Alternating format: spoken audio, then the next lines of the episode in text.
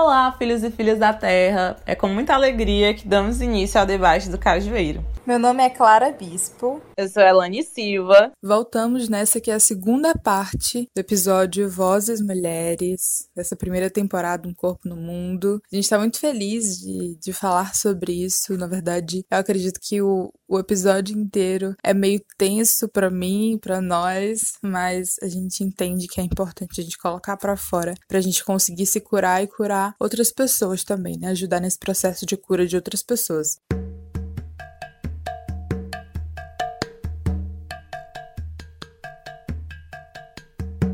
Na conversa de hoje, vamos continuar o nosso papo, né, sobre vozes mulheres, sobre os silenciamentos vividos por nós, né, esses processos que não foram nem um pouco fáceis e continuam não sendo.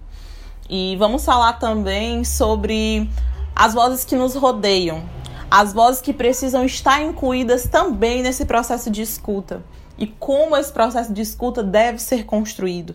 O como esse, esse lugar de escuta também é um processo de responsabilidade. Vamos falar também sobre as nossas perspectivas sobre a voz do futuro, sobre a nossa voz no futuro. Então vamos continuar esse papo, só que falando mais sobre o futuro, sobre o que, a gente espera, o que, que a gente quer para o futuro, como construir isso. Então, fiquem à vontade, sentem-se, acomodem-se, Vamos dar início a essa conversa.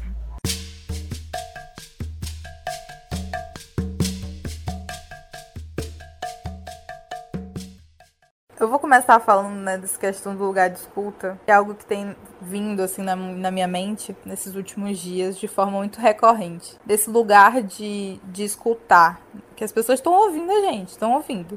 Esse ouvir é o lugar da audição, de ok, estou captando esse som. Mas o escutar nesse lugar de entender o que esse som significa, né, o que essas palavras significam, é outra coisa. Esse lugar de escutar é algo que não, não, não, não acontece, sabe? Com as pessoas brancas. Elas estão ouvindo, elas estão seguindo, né? Com a, com a hashtag Black Lives Matter. Veio muita gente seguindo pessoas, criadores pretos, porque, sei lá, parece que descobriram que existem criadores negros. E aí começaram a seguir. Não adianta nada, velho. Você pode seguir, sei lá, 100 perfis de pessoas pretas. Se você não parar pra ouvir uma pessoa preta e entender o que, que ela tá dizendo, e escutar o que ela tá dizendo, serve de nada, velho. Serve de nada. Serve de nada. Não nos serve de nada. E aí é, é, é, isso de que a gente não precisa falar mais. A gente não precisa falar além do que a gente já tá falando.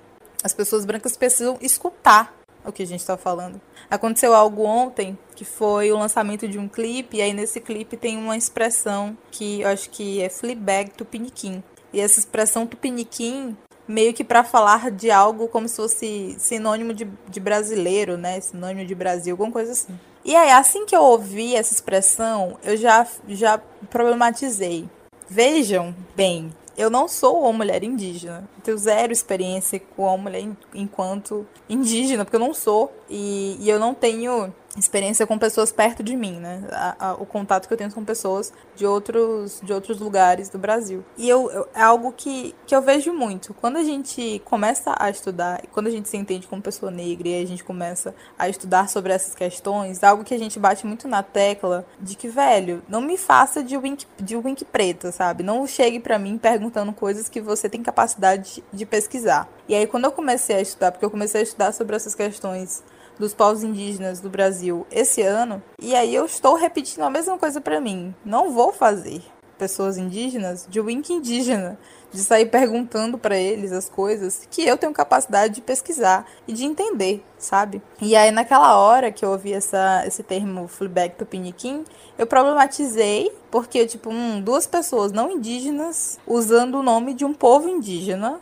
como uma expressão, porque o Tupiniquim é um povo indígena que existe no, no Brasil. Acho que existiu, não, não tenho certeza se ainda existe, acho que sim. E aí, só que essa expressão é usada de forma muito irresponsável uh, ah, para se referir, né? Você pega o nome de um povo e aí você faz uma expressão meio que para se referir ao, ao, brasileiro, sendo que, tipo assim, não, saca? Não, é tipo tupi guarani, sendo que, tipo, não, sabe? Não, eu fico até desconfortável, tô falando aqui, eu tô desconfortável, porque falar é, de pessoas indígenas, de uma posição de não indígena, que ainda tem muita coisa para ler, para estudar e para ouvir, é, é, é, algo que me deixa desconfortável, mas é algo que, que eu preciso dizer. Que quando a gente fala aqui de negritude, desses processos de racismo, através de, né, pelo fato de sermos mulheres negras, tem um racismo que a gente não anda por aí falando, nós pessoas negras não andamos por aí muito falando sobre esse racismo que pessoas indígenas sofrem. E aí entra muito nessa questão também de,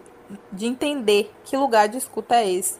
E por que, que é tão difícil para as pessoas brancas escutarem? Porque as pessoas indígenas, no meu caso, falando, né? Eu, enquanto mulher negra, ouvir pessoas indígenas e entender o que elas estão falando, escutar o que elas estão falando, é algo simples. É algo de, de, de que dia desses teve uma, uma situação em que uma mulher negra meio que reproduziu uma situação de, de racismo contra pessoas indígenas. Porque ela reproduziu essa parada de fenótipo indígena e isso não existe. E aí isso eu aprendi ouvindo mulheres indígenas falando sobre o tema.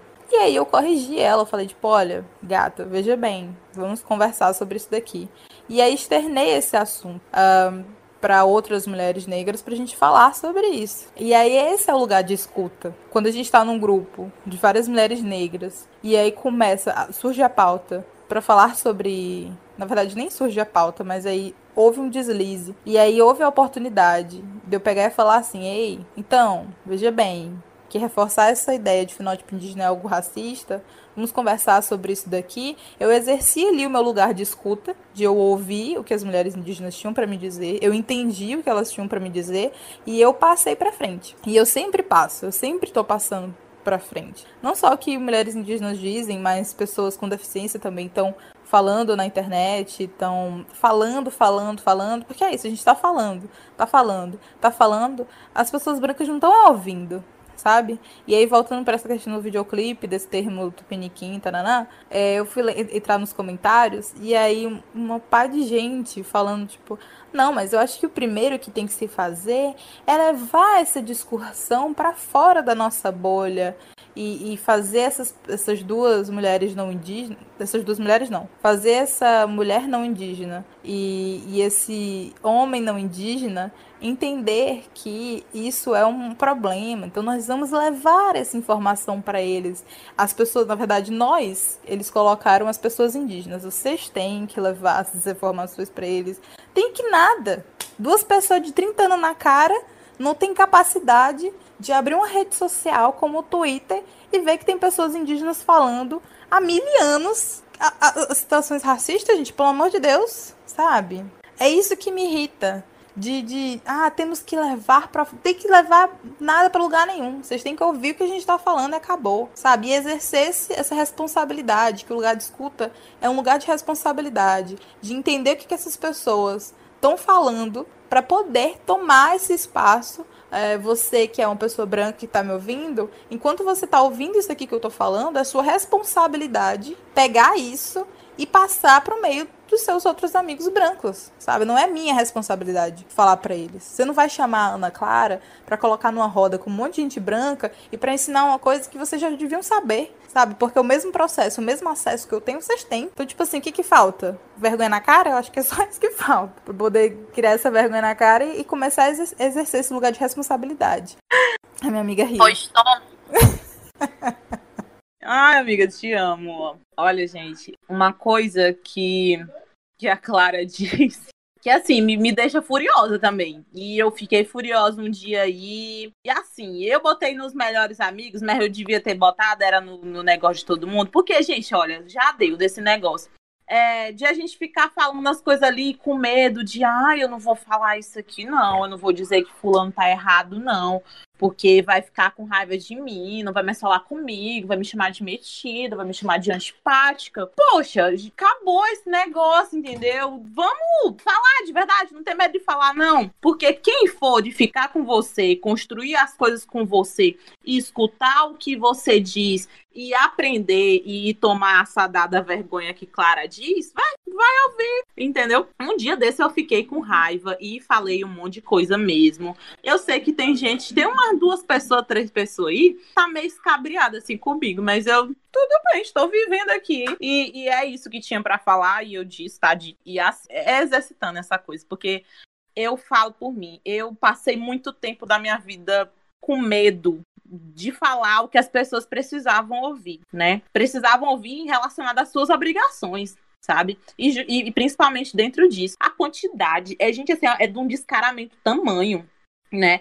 A pessoa, inclusive lembro até da, da Clara no Amiga, eu lembro daquele dia que você tava doida a, a, lá na, na universidade, toda, toda na agonia de, de um almoço, dizendo: Minha gente, mas acabou de chegar uma menina ali me perguntando isso e aquilo. Eu, meu filho, vá assim pra lá. Tão bem que esses PDF, pegue bem que esses artigos vá ler. E, e Clara o fez, sabe? E, e, essa, e essa, essa afronta da Clara também sempre me motivou muito a falar e falar mesmo e não ter medo.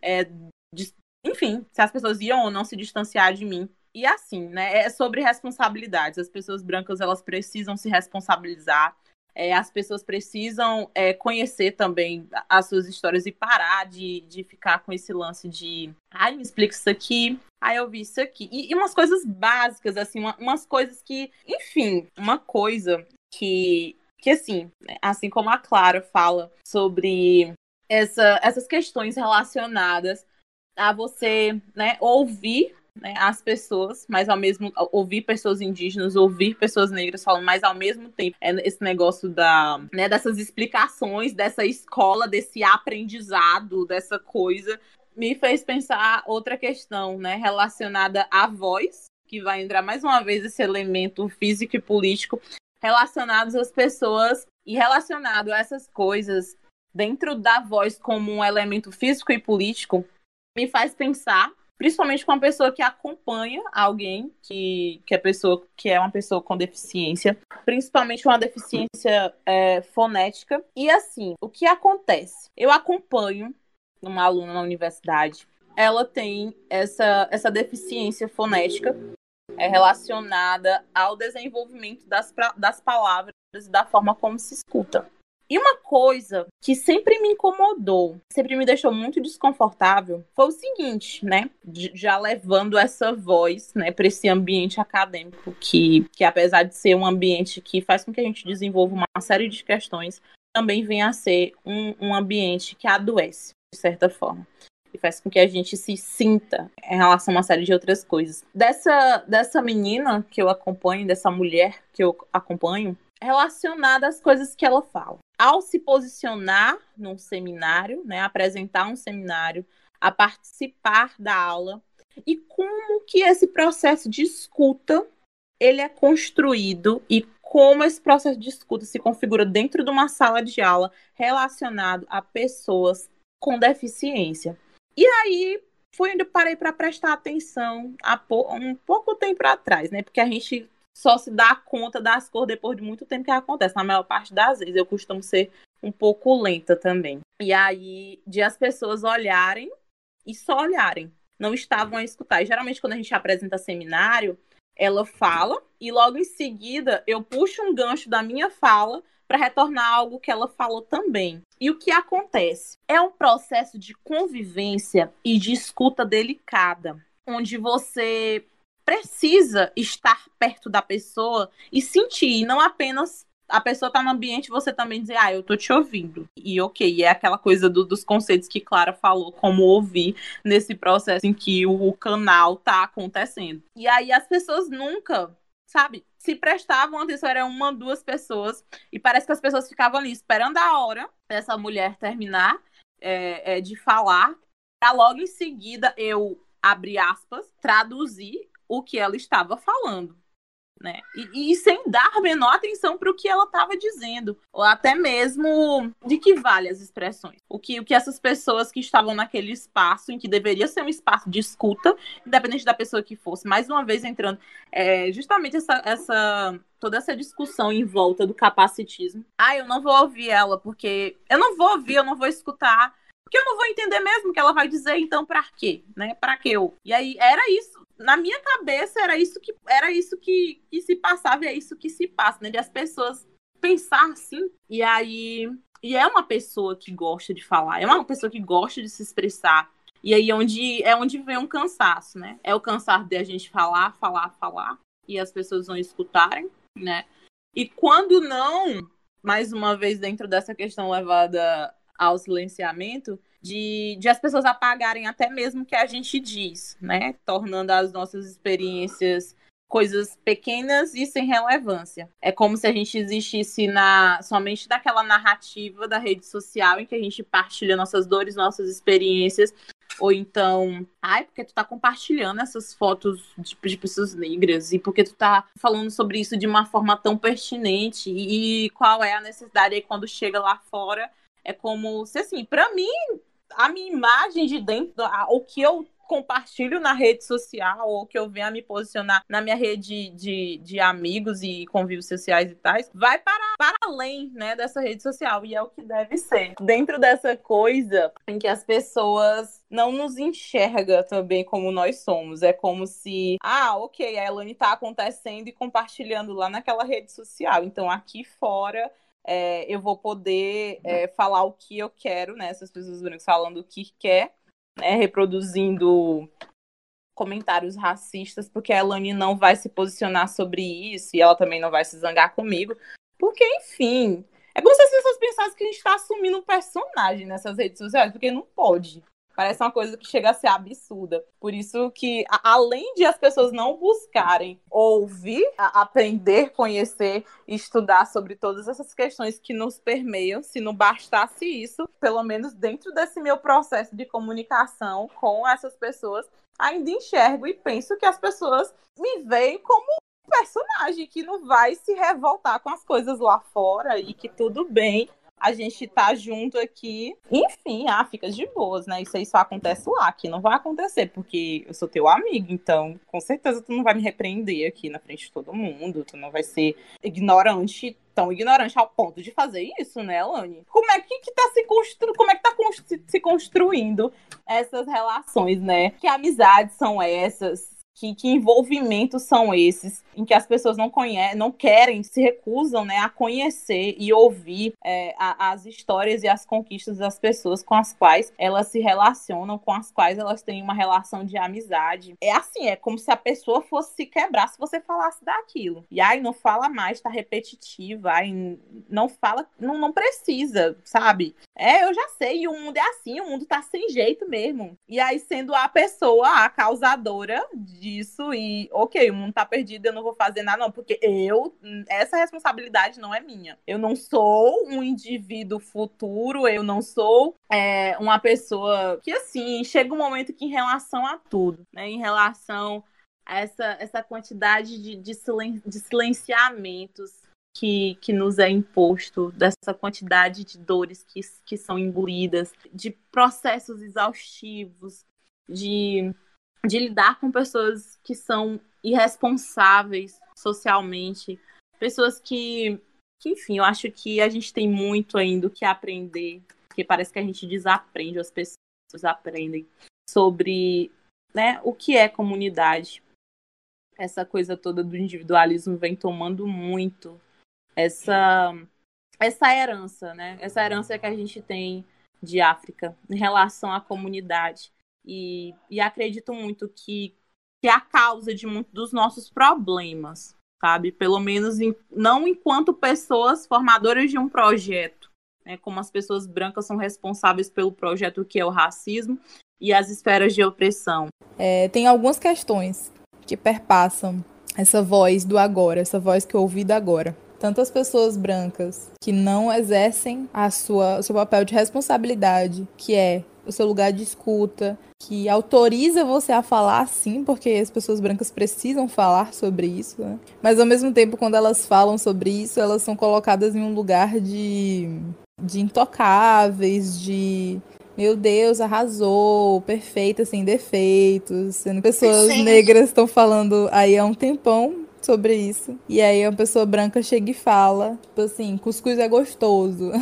Aí todo mundo fica tipo, meu Deus, você é tudo. Mentira, esse, esse exemplo do cuscuz foi só para voltar aos rumos aqui. Mas uma pessoa negra fala: gente, existe um sistema de racismo, genocida e etc. E aí estão aí pessoas negras com vários processos de estudo, porque tem. Nó, só o que tem de conteúdo para se ler, para se, se, se, consumir, é, é, muita coisa. Muita, muita coisa. E aí chegou uma pessoa branca e fala: racismo é ruim, mulheres são gente. E aí, meu Deus, você é perfeito, você está muito, meu Deus, você disse tudo que, que, que a gente precisava ouvir. Tipo, véi, pelo amor de Deus. As pessoas brancas, elas têm a responsabilidade de falar e fazer o que elas estão fazendo. Elas não precisam ser ovacionadas por isso, não, saca?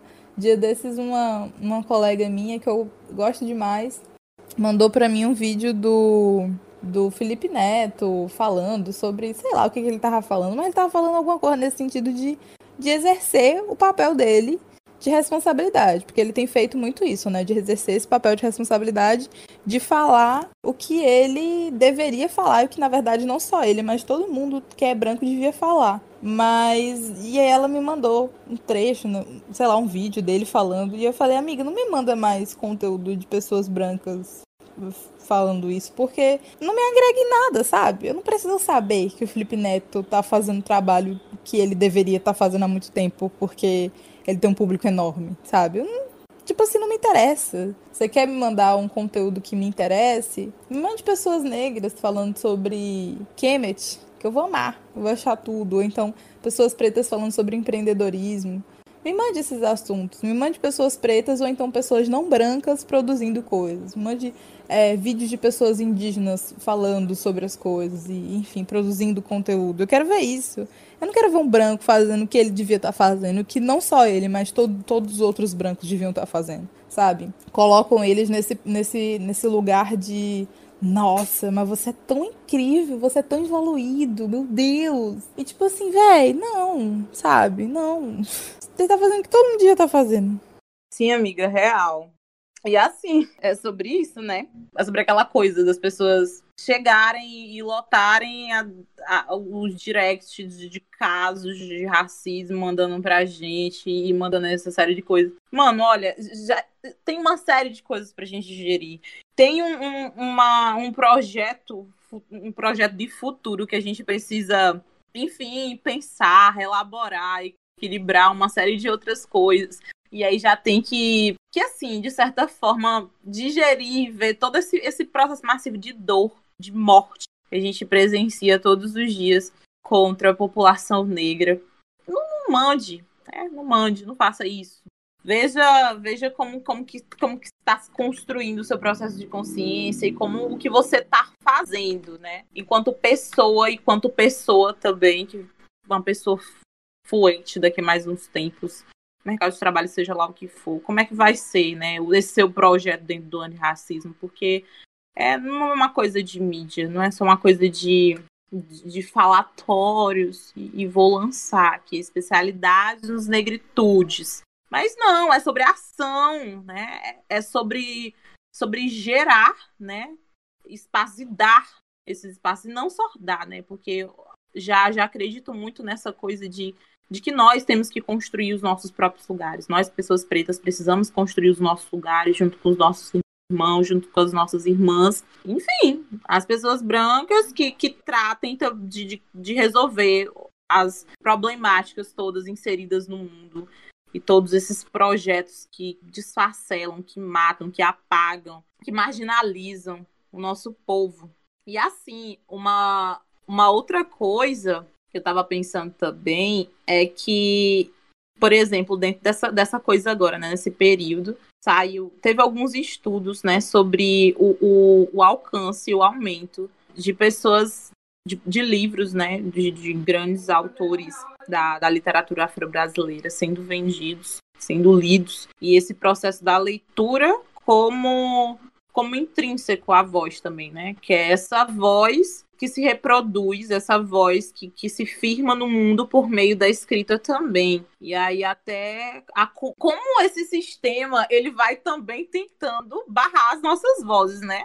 a gente percebe que, que, que vai se dando uma continuidade de tempo na vida da gente, que é umas coisas pequenas, mas grandes que acontecem lá na nossa infância. Ela percorre esse, esse ambiente do ensino médio, da universidade, e aí quando a gente vem com esse com essa fase do pretos no topo, como é que, que esse sistema ele vai vai enfim, vamos aqui realocar esses pretos, vamos fazer o que aqui? E aí eu pensando, essa coisa do, do, do, aumento da taxação dos livros, né? Nesse momento em que pessoas pretas estão vendendo tanto os seus livros, esses livros estão sendo tão consumidos. Que tipo de projeto é isso? É um projeto que nos barra diariamente. É por isso que, que é pendeoso pensar no futuro e pensar como esses processos antirracistas eles estão sendo construídos e se estão sendo construídos por meio dessas pessoas brancas que se dizem antirracistas. E assim, é aí que entra a discussão, né, sobre essa essa voz, esse, por, esse poder e essa cor, né, dessas vozes que se, na, que se inauguram, né, diante das nossas experiências, levando em consideração isso que a Clara fala, é, sobre como essas vozes são ouvidas e como as nossas são ouvidas, essas vozes ouvidas falando aquilo que a gente vive, aquilo que a gente é, aquilo que a gente constrói, porque a gente construiu tudo, tá? A gente construiu muita coisa e continua construindo. E é, é indignante né? ver que ainda nos param e que, que, estão a nos parar. E aí é, uma, é, um, é um cansaço, né? É uma voz que se cansa, a gente, é, é, uma, é, um, é um corpo político e físico que pede que enfim, que pede repouso, que, que pede para recarregar as energias. É um corpo que pede arrego da dor. É, a gente precisa ficar de boa um tempo. A gente precisa ficar de boa. A gente merece ser feliz. A gente precisa ser feliz. A gente precisa ter as nossas coisas, construir os nossos espaços.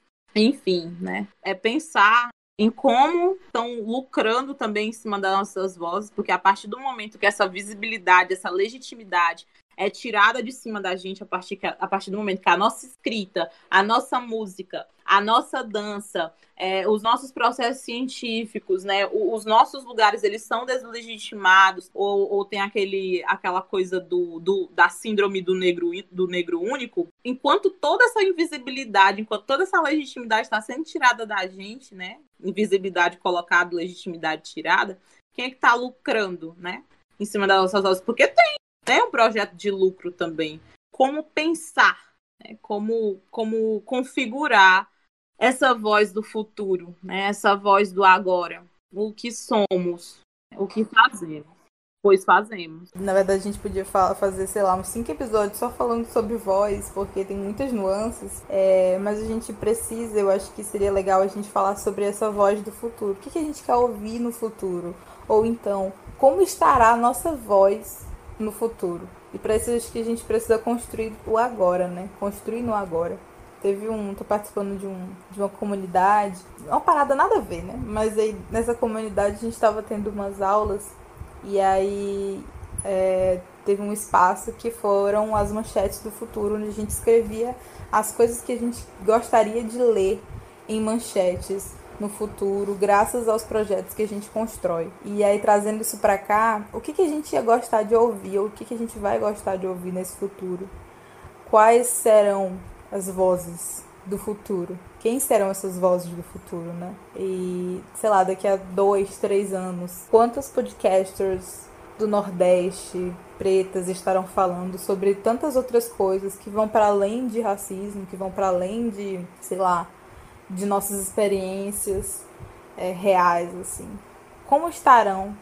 Onde estarão? E quem serão essas vozes?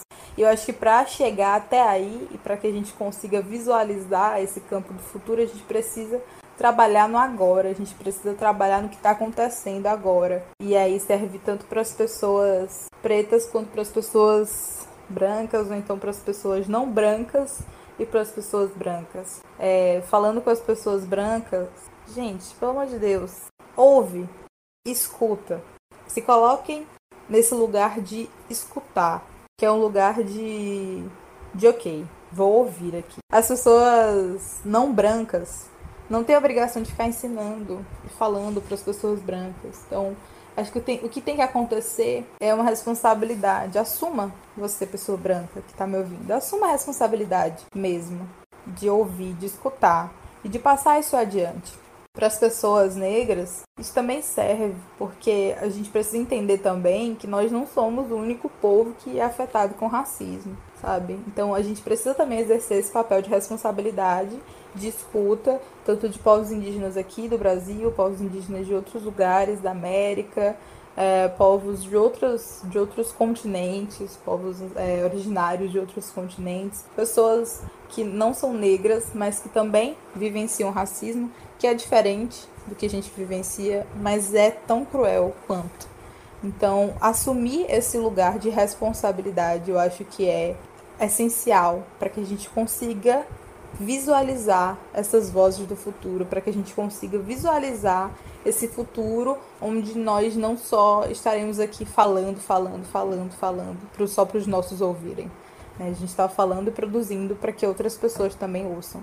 E aí, falando para as pessoas não brancas agora, mais especificamente para as mulheres negras, falem.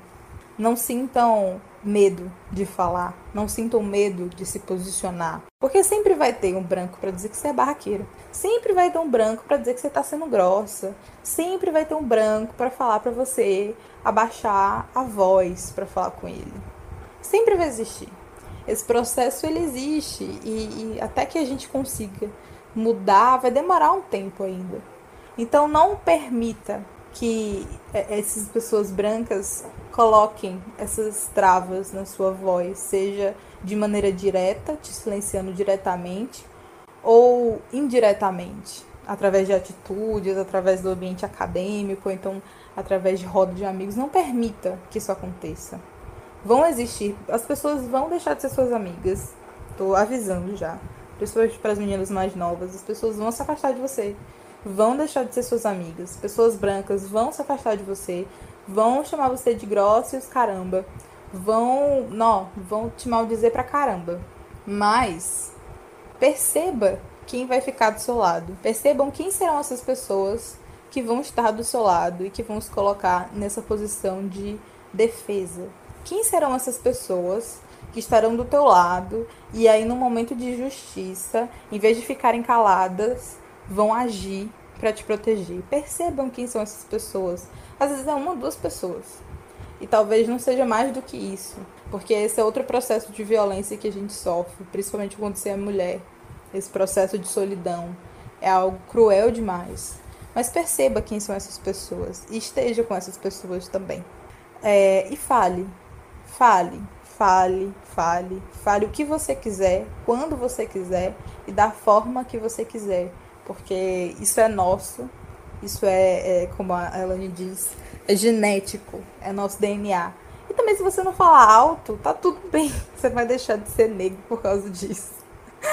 Você não vai deixar de ser negro por falar baixo, ou por ser mais polido, ou então por ter uma roda de pessoas brancas ao seu lado. Você não vai.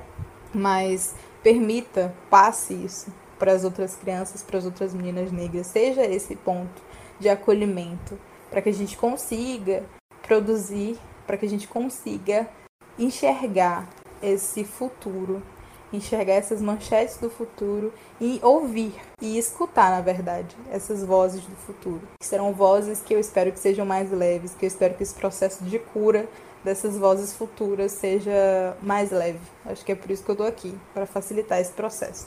É isso, mulheres que nos ouvem. Vocês não estão sozinhas, eu acho que é importante falar. Vocês não estão sozinhas. É, por mais que a gente esteja distante nesse momento de quarentena, meu Deus, mas vocês não estão sozinhas. E, e mesmo que pareça, por muitas e muitas vezes, porque vai aparecer, só avisando que vai, vai aparecer, vai acontecer. Mas lembrem-se, quando acontecer esse sentimento de solidão, de silenciamento, que vai acontecer também várias vezes, lembrem-se da voz de Clara no ouvido de vocês, assim. Estamos aqui. E a gente vai construir esse futuro juntas. Então agarrem-se nesse mantra e simbora. Assim, gente, é, é acalantador, sabe? Ao passo que a gente procura aqui no debate do Cajueiro oferecer esse acalanto para você que nos ouve, eu me acalanto diariamente com a Clara e a gente vai construindo esse processo de troca. E eu acho que, que muito disso me faltou nessa trajetória. E quando a gente fala em futuro, e, e eu me vejo né, ao lado de pessoas como a Clara, ao lado de, de, outras, de outras amigas e amigos pretos e pessoas que estejam com, é, cumprindo, né? E, levando em consideração as suas responsabilidades que, que dão uma acalmada na gente. Então, tá, eu tava aqui, tava por cima, porque, querendo ou não, quando a gente faz essas denúncias, a gente fica muito carregado. E é desse carrego que, que vem o nosso cansaço, que, que vem aquela, aquela vontade de não falar mais, né? Mas é como se fosse um, um abraço no coração. E sempre que, que eu penso nesse futuro preto, né? nesse futuro da nossa comunidade, ao passo que eu fico receosa e tenho medo, eu também sou muito otimista e tenho muita esperança no que vem a ser esse futuro. Porque nesse ano de 2020, apesar de tantas coisas que aconteceram e estão acontecendo, que mexeram tremendamente com a nossa, com a nossa energia, com a nossa saúde e com a nossa cabecinha, muita coisa aconteceu, sabe? Muita coisa, pelo menos muita coisa aconteceu aqui dentro de mim. Eu consegui me encontrar no espaço de uma forma diferente. Eu me senti, consegui me sentir abraçada por pessoas que estavam longe, no sentido de, de sentir as experiências, as vivências e as coisas que aquelas pessoas estão construindo, me abraçarem e dizerem que eu vou construir também, né? Que eu vou conseguir tirar os meus projetos do papel, que eu vou conseguir construir algo transformador e potencializador dentro da minha comunidade, dentro da minha casa e pensar nisso, né? Abraça e acolhe. Então, é, espero que, que tudo, tudo isso que foi transpassado, porque essa, essas palavras de Clara são energizantes e, e são reconfortantes também. Ainda tem. A gente vai passar por muitas coisas, e, e, pensar em perder determinadas pessoas na vida da gente por não aceitar esses processos que a gente passa. É porque quando a gente passa a se conhecer e não é mais aquilo que o outro quer, pessoas tentam, né, elas se distanciam. E isso, querendo não, dói na gente. Mas chega um momento que a gente se encontra de novo e vai encontrar pessoas que nos abracem, pessoas que, que acolhem tudo que a gente tem. Tem uma coisa que, que, que é que assim, é presente na, nessas minhas energias é ver uma, uma, uma pessoa uma pessoa preta construindo algo, conquistando algo, e é como se aquilo fosse meu também. Então é, é um sentimento de, de comunidade em partilha muito grande. E eu espero tremendamente que, que isso chegue a afetar vocês. Né? O Cajueiro é, é esse espaço de, de afetações, de abraços, choros, é, e de a gente pensar, e que a gente possa pensar junto, que a gente possa vislumbrar é, esses processos como transformadores. Talvez não seja num futuro muito próximo, mas acredito que um dia chega e a gente constrói esse pilar e, e esse, esse novo rosto. Né? Precisa, a gente precisa, enquanto indivíduos sociais, de um novo, de novo rosto gerindo esse mundo, e que as pequenas construções dentro dessas comunidades elas nos perpassem, que a gente se sinta à vontade para chegar perto, porque sempre vai ter alguém que vai dizer pode chegar, a gente vai abraçar e apesar dos pendeios dá para trabalhar coletivamente num projeto, num processo. E é isso, gente.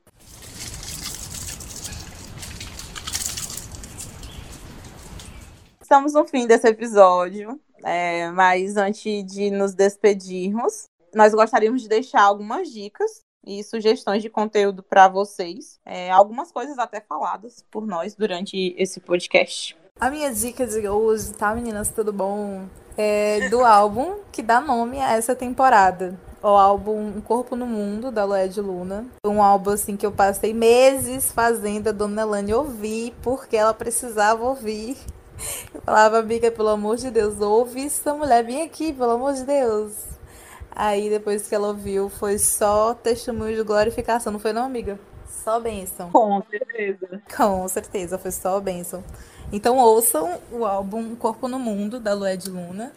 Eu acho que quando se é mulher preta e ouve, se ouve esse áudio, cara, esse áudio não, esse álbum, eu já tô doidona aqui. É, um, é uma parada muito, muito doida. É uma parada de acalanto, literalmente, muito forte. Então ouçam. A outra coisa que eu vou recomendar para vocês é um livro que eu não li por completo, mas que eu ouvi alguns trechos. Então eu me senti no direito, na possibilidade de, é, de indicar para vocês é o livro Poemas da Recordação e Outros Momentos, da Conceição Evaristo. São poemas que são mais relatos, assim, né, dela. Ela fala muito, ela escreve muito, baseado no que ela sente, no que ela sentiu. E aí eu gosto muito de poema. Na hora de ler, eu prefiro mil vezes ler, sei lá, dez livros de poesia, de poema, do que um livro inteiro de uma narrativa só. Então, como eu gosto de poema e como eu já ouvi alguns poemas desse livro que me preencheram de forma muito intensa, indico para vocês. Eu quero falar sobre a Grada Quilomba. Gente, faz tem muito tempo que eu tô numa enrolação para terminar esse livro. Mas tem um capítulo do, do, do livro da Grada, que é Memórias de Plantação, o nome do livro. E o capítulo é Quem Pode Falar. É o capítulo 2 do livro. Então, essa é a minha indicação para hoje. É, é um capítulo muito interessante que vai falar sobre, sobre esses processos, né? Que, que a gente abordou aqui no podcast. E esse livro em si é maravilhoso. Não tive a oportunidade de terminar ainda, mas é muito bom. E também a música do Amarelo, Amarelo do Emicida, né? Que vai falar também sobre essa permissão de fala, é uma música, acredito que sobre essa, essas músicas que a gente indicou aqui, fala muito sobre esses atravessamentos de mim, de Clara. Ave Maria, sou. As melhores indicações a Clara tem, viu, gente? É sobre isso. Sejam amigos dela, porque minha amiga é muito maravilhosa. E é assim. É... Roda a vinheta!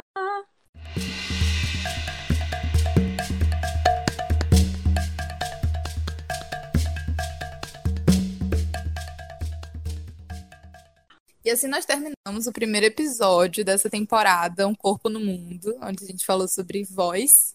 Espero que vocês tenham curtido. Espero que tenha instigado vocês a pensar um pouco mais sobre isso.